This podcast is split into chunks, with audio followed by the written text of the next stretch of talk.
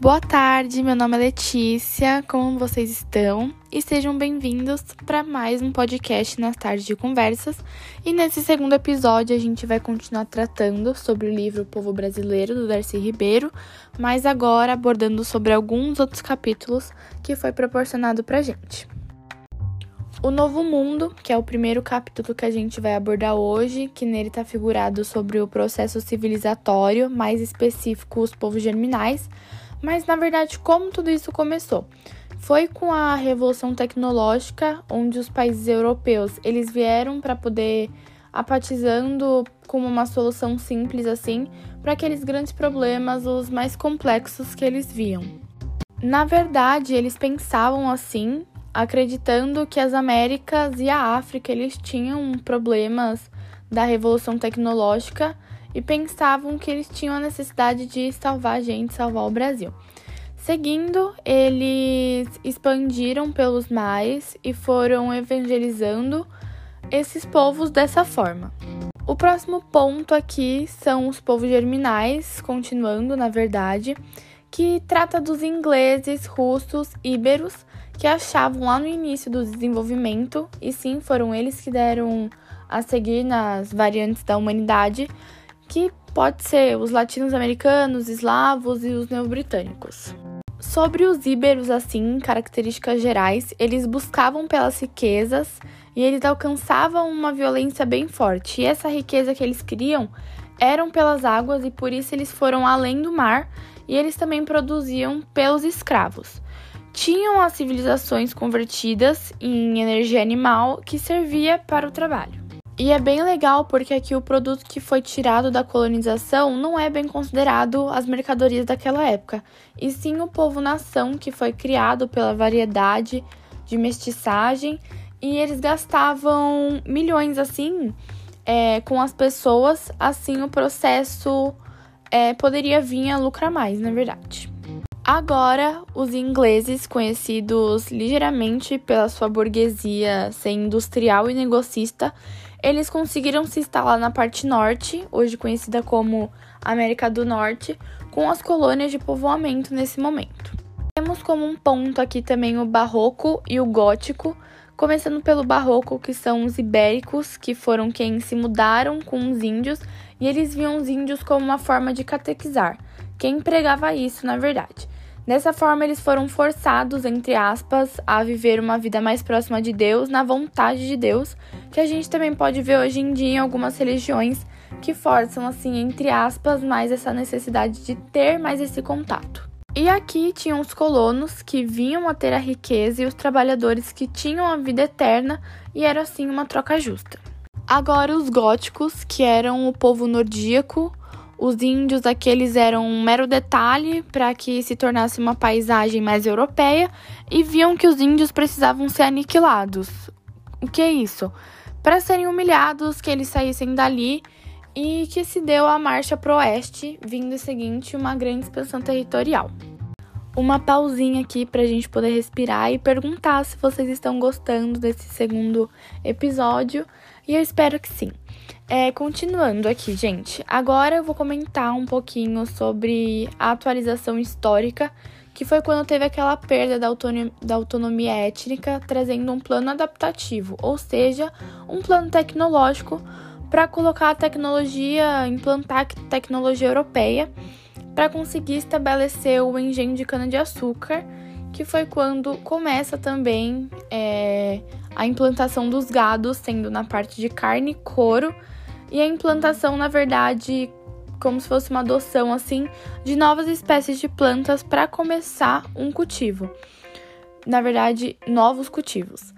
E por fim, é a tecnologia portuguesa, que hoje é bem conhecida também, na verdade, Portugal é bem conhecido por isso, é pela sua produção dos tijolos. Também tem o plano associativo, que seria a organização de uma força econômica onde teve o surgimento, a divisão entre cidade e campo, sendo rural e urbano, quando começou também a escravidão indígena e uma grande disponibilidade do capital para a criação das empresas. Tem também o plano ideológico, que são as formas de comunicação, quando se deu o início da língua portuguesa, a igreja oficial, assim, o Estado ele acaba sendo salvacionista, os artesãos europeus também. Teve as inovações tecnológicas para poder proporcionar as bases de que a própria sociedade conseguisse se identificar e também teve a cultura brasileira uma gestação étnica. O próximo capítulo é o criatório de gente e a gente vai começar pelo cunhadismo, que ele se baseava em turmar os estranhos na comunidade. Isso, na verdade, era uma prática indígena e aqui foi quando teve a real formação do povo brasileiro. E tinha que dar uma moça índia como mulher e assim do cunhadismo para as guerras de captura. Aqui também é quando a mão de obra indígena se torna uma real necessidade. Agora, o governo geral, que foi o regime de donatárias, que seria os grandes, mais grandes mesmo assim, imensos territórios, e distribuídos para os grandes senhores. Isso era gravado ao trono, que servia para a colonização das terras. E o donatário, que o senhor investia o poder feudal pelo rei, teve a fundação das vilas e o consentimento de terras para a produção agrícola, Teve o fracasso também das donatárias, que foi hostilidade dos índios e as vilas que nesse período tiveram muito povoamento. Aqui, sobre os moinhos de Gastagente, na Constituição Brasileira, a expansão do domínio português no interior é atribuída aos índios ou mamelucos brasileiros, criados pelos pais brancos, que expandiram no território português. Os brasileiros ou mamelucos de São Paulo, eles foram vítimas naquela época de duas rejeições ferrenhas os pais e as mães de gentios que consideravam, assim, os filhos impuros no mundo, num conceito, na verdade, indiano. Porque a mulher era uma bolsa, simplesmente uma bolsa, e o homem ia lá e colocava semente nela. E a pessoa nascida, o ser que nasceu, ele não era filho da mãe, e sim era filho do pai. Portanto, através da cunhagem, um novo humano foi criado e os índios europeus e negros, eles não conseguiram reconhecer e não viram ele. Dessa forma, eles falavam a sua própria língua, tinham a sua própria visão sobre o mundo e eles conseguiram dominar é, a tecnologia para poder se adaptar para as florestas tropicais. Agora sobre os bagres e ventres, é, tanto em Portugal quanto na Espanha, os estudiosos eles tendem a minimizar a população indígena original. Algumas tribos indígenas é, conseguiram sobreviver isoladas da crescente população no Brasil rural. Agora sobre os bagos e ventres, é, tanto em Portugal como na Espanha, os estudiosos eles tendem a querer minimizar a população indígena original, na verdade. Algumas tribos indígenas é, conseguiram sobreviver isoladas da crescente população no Brasil, e a identidade racial dos índios ela não pode ser simplificada, assim como dos ciganos e dos judeus também. Na primeira década do, desse século, a situação dos indígenas brasileiros era muito contraditória. E aí foi nessa situação que apareceu Cândido Rondon, é, o principal humanista do Brasil, que pediu para o país que respeitasse a população de origem.